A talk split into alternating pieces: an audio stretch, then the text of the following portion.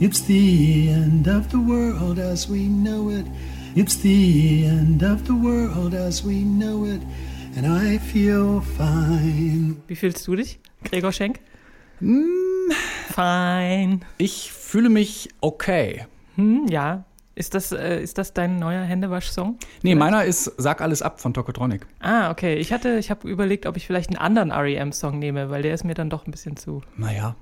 Aber ähm, genau, bei mir ist es so, weil ich krieg ohne Mist nur noch, äh, mein komplettes Mail-Postfach ist voll mit äh, Tour-Absagen, Verschiebungen, VÖ-Verschiebungen. Ähm, das äh, bestimmt gerade meinen Arbeitsalltag. Ich fand noch ganz interessant, dass der Song äh, von REM, It's the End of the World, auf Platz 64 eingestiegen ist in den iTunes-Charts äh, am Sonntag und damit äh, einen größeren Erfolg gelandet hat als damals 1987, als er rausgekommen ist. Weil die ihn jetzt wieder alle streamen und Ja. vielleicht sich dazu die Hände waschen.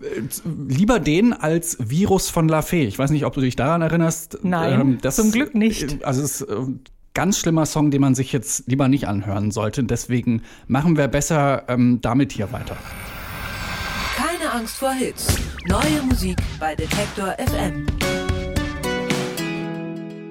Wir haben uns die Hände gewaschen, die Mikrofone desinfiziert. Wir halten ungefähr 2,50 Meter Sicherheitsabstand hier im Detektor FM Studio und sagen herzlich willkommen zu dieser Ausgabe von Keine Angst vor Hits mit Anke Behlert. Und Gregor Schenk. Viele Leute sitzen jetzt zu Hause im Homeoffice, zählen die Klopapierrollen und fragen sich, was soll ich nur tun den ganzen Tag? Ähm, natürlich Musik hören. Music is the healing force of the universe, heißt es doch so schön. Ähm, wir stellen wieder drei Alben und drei Singles vor. Los geht's. Die Alben der Woche. Wir legen los mit My Ugly Clementine und ihrem Album, ihrem Debütalbum Vitamin C. Ist auch nützlich in Zeiten von Corona, Vitamin C. Ja, intravenös am besten. Jedenfalls, My Ugly Clementine sind eine Wiener Supergroup. Die vier Mitglieder sind in der Szene der österreichischen Hauptstadt keine Unbekannten. Damit kann man sich auch erklären, dass ihre erste Live-Show innerhalb von kürzester Zeit ausverkauft war, ohne dass sie bis zu dem Zeitpunkt einen einzigen Song veröffentlicht hatten. Und ihren zweiten Auftritt hatten sie dann direkt als Opening Act für Anne Mai Kantereit in Wien. Also da äh, geht schon was. Steiler Aufstieg, ja. Ähm, sie haben sich der guten alten und noch lange nicht toten Gitarre verschrieben und sie machen Songs zwischen 60s Girl Group, 80s Power Pop und 90er Grunge.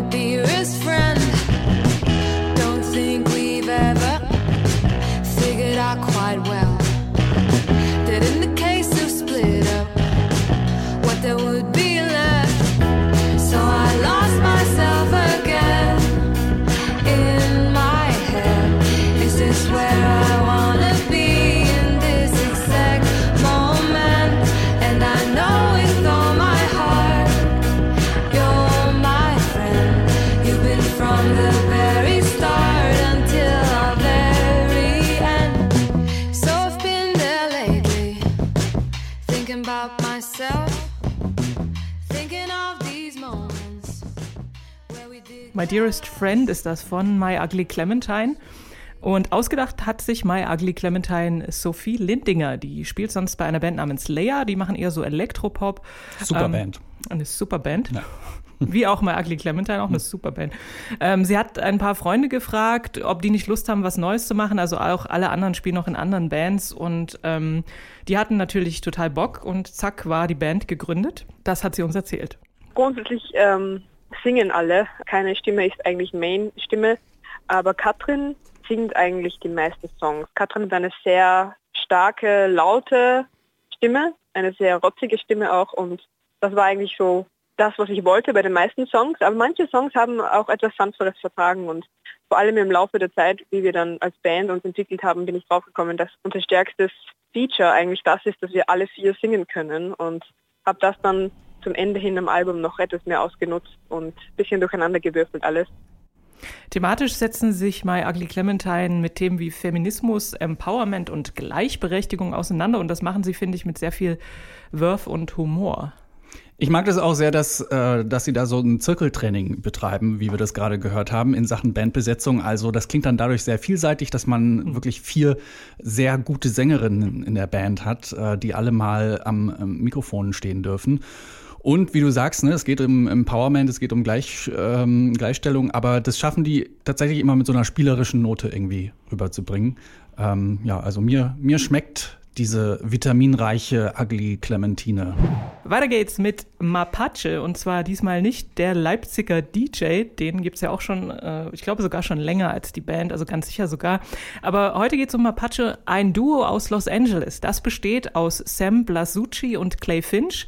Die haben jetzt ihr zweites Album veröffentlicht, das heißt From Liberty Street. Und äh, mir ist beim Anhören sofort der Cosmic Country der späten 60er und frühen 70er von Graham Parsons und den Flying Burrito Brothers eingefallen. Also wer das mag, der mag bestimmt auch Mapache. So klingt's.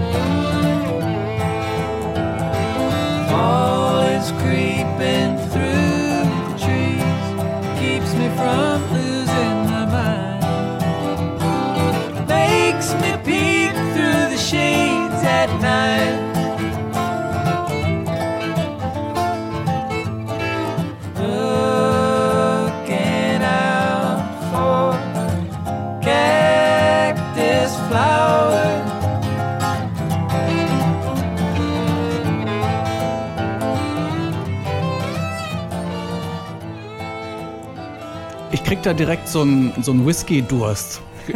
Könnt könnt jetzt so einen so einen Whisky trinken dazu, oder? Vielleicht einen, der Cactus Flower heißt. Mm. So heißt jedenfalls der Song.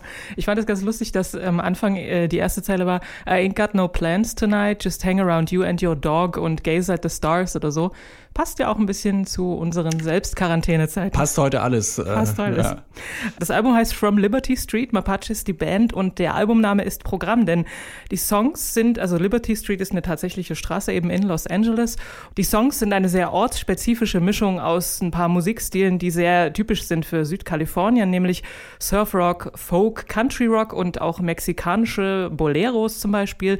Sie singen auch auf ein paar Songs in Spanisch, denn mexikanische Kultur ist ja dort ein integraler Bestandteil. Ähm, in dem Song, den wir gerade gehört haben, Cactus Flower, hört man auch, was die Stücke generell des Albums ausmacht, nämlich Gitarren, Geige, sehr tighter Harmoniegesang und so ein ganz entspannter Vibe. Für mich manchmal ein bisschen zu viel Cowboy-Hut-Feeling. Ich mag das Ich sehr. finde, man hört dann manchmal so richtig hier über den, wie so über dem Highway die, die Strauchbündel äh, kullern. Tumbleweeds, ja. Äh, Tumbleweeds, genau. Ähm, ich finde tatsächlich die spanischen Songs stärker. Die sind für mich noch so ein bisschen atmosphärischer. Mhm. Also da, ähm, Ich fand, dass es klang auch so ein bisschen wie die, wie die Everly Brothers, ähm, so ein, auch so ein Duo aus den 50ern waren die, glaube ich, am größten, die gerade von so einem Wüsten-Roadtrip zurückgekommen sind und jetzt ein bisschen am Strand abhängen und sich ein Bier aufmachen. sehr kann man vielleicht auch. Also wenn man mal wieder dann irgendwann an den Strand kann. Mit Mapache vielleicht. Und jetzt kommen wir äh, zu einem Newcomer eigentlich, kann man sagen. Es geht um Betteroff, der jetzt gerade seine erste EP rausbringt. Die heißt Viertel vor irgendwas.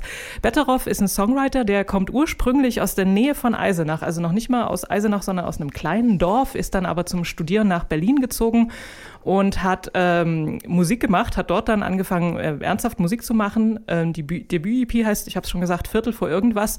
Und darauf macht er Songs zwischen Indie-Rock und Post-Punk. Und wieder passend zum Corona-Thema geht es in dem Stück Angst um das Verschanzen und Isolieren. Das ist, eigentlich ist der Song inspiriert von dem japanischen Phänomen der Hikikomori, wo die Menschen sich aus Scham zurückziehen, weil sie irgendwie überfordert sind von der Leistungsgesellschaft. Genau, aber es passt natürlich auch zu uns heute.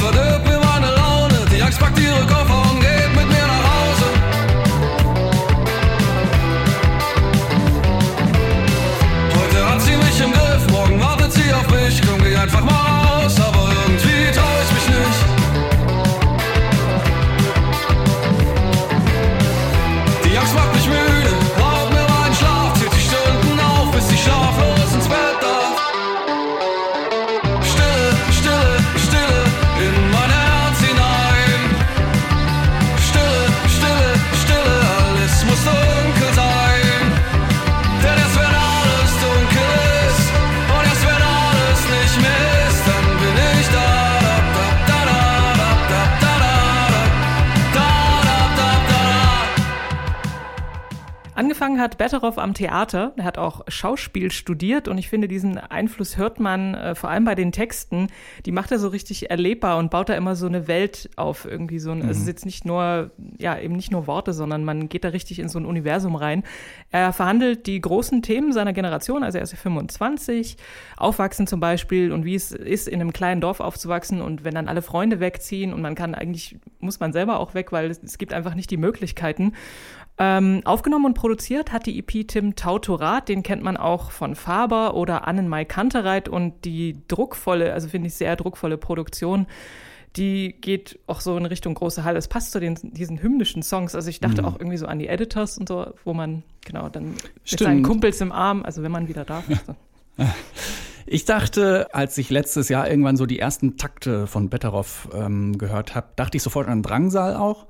Äh, daran hat es mich auch so ein bisschen erinnert, so diese catchy Melodien, der Gesang sehr weit vorne, ähm, treibendes Schlagzeug, so wavige Gitarren. Bisschen rotziger und roher vielleicht, der Betteroff, ähm, immer mit so einem düsteren Unterton, bleibt aber trotzdem sehr eingängig. Also ich finde, das sind so Songs, die kann man irgendwie nach zweimal hören komplett mitsingen. Und wenn das dieses Jahr noch was wird mit den Konzerten, dann könnte das so richtig das Durchstartjahr für Betteroff werden. Auf jeden Fall. Und ja, das gönnen wir dem jungen Mann und freuen uns drauf. Neu auf der Playlist. Man merkt es so ein bisschen, dass die Veröffentlichungsdichte ein bisschen nachlässt in diesen Krisenzeiten. Viele äh, Veröffentlichungen werden verschoben, aber trotzdem, die Leute machen noch Musik, bringen noch Musik raus und wir haben uns wieder ähm, durch allerhand Bemusterungen gewühlt und ähm, drei Singles aus der Abhörsitzung mitgebracht, die neu sind auf der Detektor FM Playlist. Los geht's mit Perfume Genius. On the Floor heißt sein neuer Song. Ähm, Perfume Genius, das ist das Projekt des US-Amerikaners Mike Hadrias, kommt aus Seattle, ähm, bringt jetzt sein fünftes Album raus. Set My Heart on Fire Immediately heißt es. Am 15. Mai kommt's raus. Das hier ist die zweite Vorabsingle. Äh, on the Floor heißt sie. Die erste war ja so ein bisschen düster mit so fies verzerrten Gitarren. Und On the Floor, das klingt jetzt ziemlich quirlig und gut gelaunt.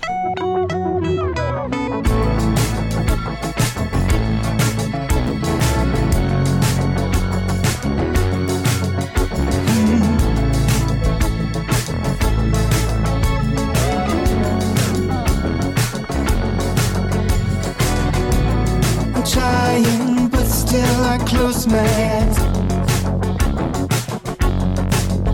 Hmm. The dreaming, bringing his face to mine. Lock the door, the constant buzzing all through the night. Hmm. The fighting rips me all up inside.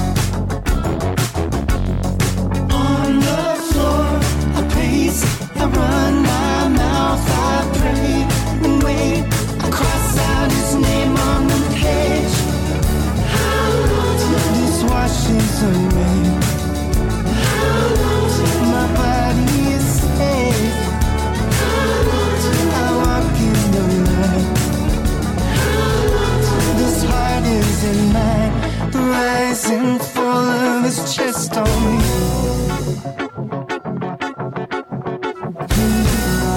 I'm trying, but still it's all I. On the Floor von Perfume Genius. Thematisch geht's hier so um die Tatsache, dass sich so ein Crush manchmal ganz schön verselbstständigen kann. Also dass die Besessenheit oder Sehnsucht so weit geht, dass sich die Person der Begierde ähm, in der eigenen Fantasie so zu etwas verwandelt, was immer weniger mit der echten Person dann zu tun hat.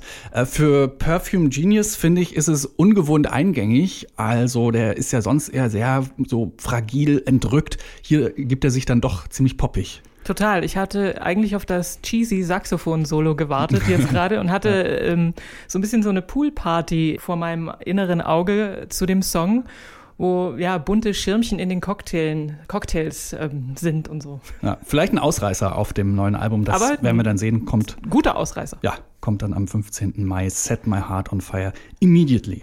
Hinter Waxahachie verbirgt sich die Amerikanerin Katie Crutchfield. Saint Cloud heißt ihr neues Album, kommt nächste Woche raus und Can't Do Much ist der erste Song, den sie für dieses Album geschrieben hat. Sollte eigentlich ein sehr unsentimentaler, pragmatischer Love-Song werden über das ja, frühe Stadium des Verliebtseins. Ähm, es ist so eine Mischung aus sehr intensiven Gefühlen, aber auch der Angst vor dem Ungewissen, so nach dem Motto, es nervt, dass ich dich so doll lieb habe. Waxahachie mit Can't Do Much.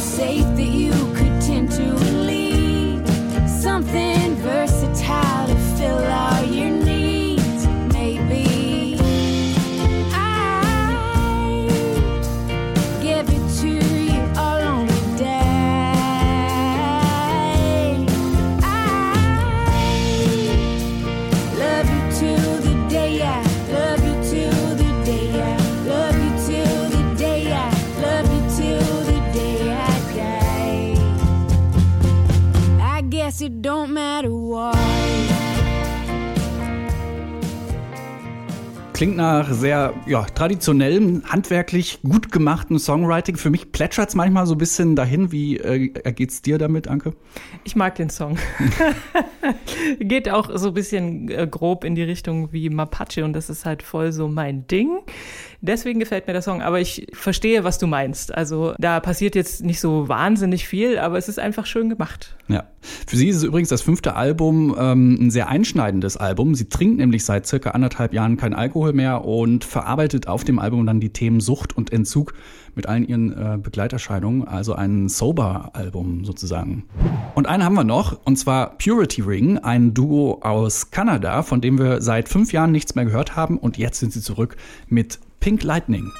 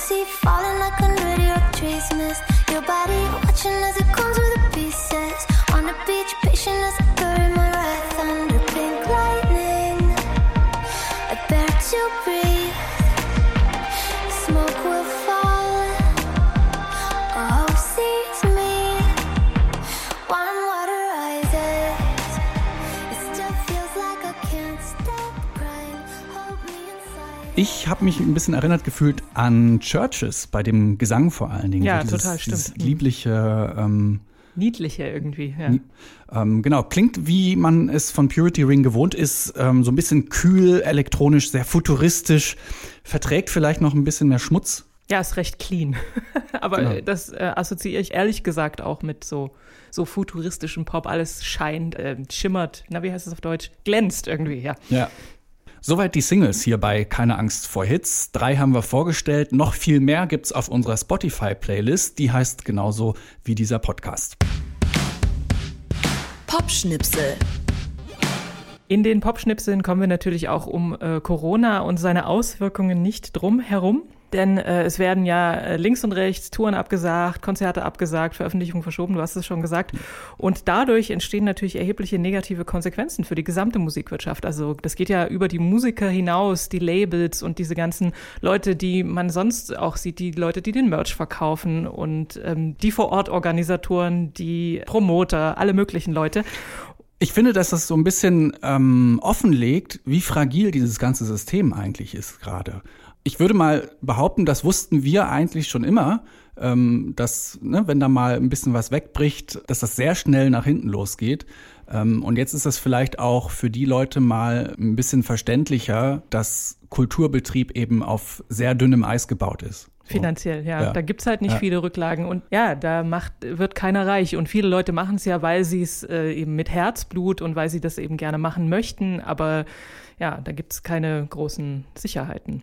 Und ähm, Jörg Heidemann vom Verband Unabhängiger Musikunternehmerinnen e.V., kurz VUT, hat uns gesagt, dass sie sich darüber natürlich auch Gedanken gemacht haben und jetzt ein paar Forderungen haben. Was wir jetzt erleben ist, dass in erster Linie natürlich die Live-Veranstalter, die Konzertbooker, die Konzertveranstalter und damit verbunden die Künstler nicht mehr auftreten können bzw. Veranstaltungen abgesagt werden. Wir hätten gerne, dass diese Leute natürlich entsprechend unterstützt werden.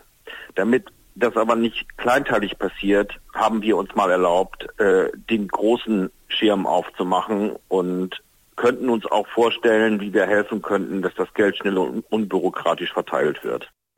Der VUT fordert ein Auffangprogramm in Höhe von 3,9 Milliarden Euro, denn so viel erwirtschaftet die gesamte Musikwirtschaft jährlich. Und ähm, es gibt noch andere Forderungen, eine Härtefallregelung für kleine Unternehmer mit unkomplizierten Überbrückungskrediten. Verwertungsgesellschaften werden aufgefordert, ihre Jahresverteilung vorzuziehen.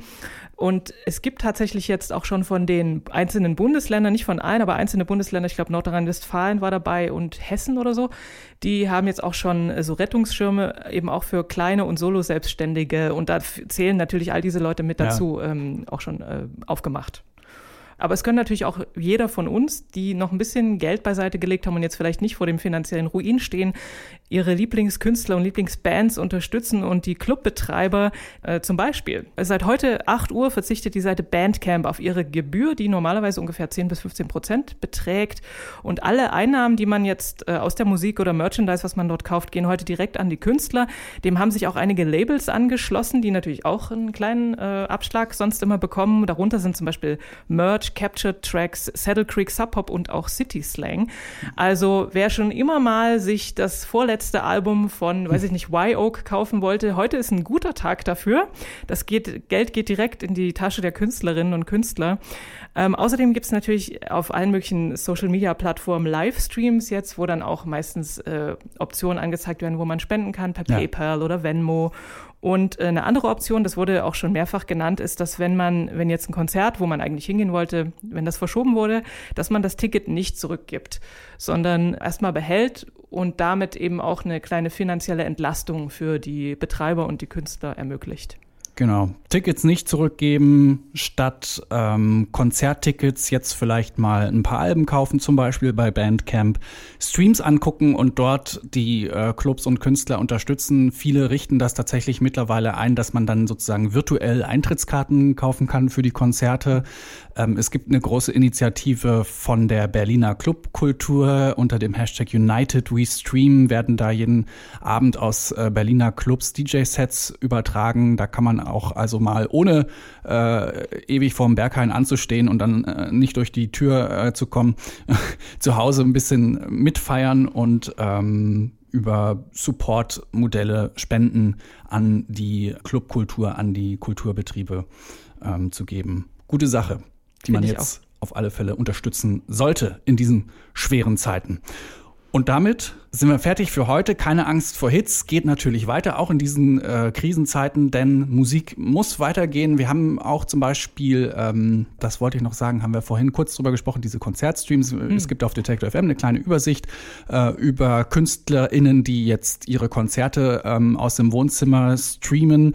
Äh, wenn man sich da ein bisschen Inspiration holen will, findet man auf Detektor FM. Und ich habe da zum Beispiel auch gesehen, die äh, Band Heinz, die spa spanische Band Heinz, die haben, sind noch einen Schritt- Schritt weitergegangen, haben nicht nur gesagt, okay, wir streamen jetzt unser Konzert, sondern wir stellen so ein Tutorial online und erklären, wie man unseren Song spielt und äh, regen die Leute da so ein bisschen an, Musik zu machen. Und das finde ich ist auch ein, ein schöner Gedanke, dieses Jetzt sind halt alle zu Hause. Endlich Zeit zum So, Gitarre üben. Endlich Zeit mal äh, C-Dur, G-Dur, A-Moll zu üben. Ja, ich glaube, meine Nachbarn zum Beispiel, die haben das auch tatsächlich in die Tat umgesetzt und haben gestern ungefähr fünf Stunden Klavier gespielt. Ah, zum Glück nicht Geige. ja, genau.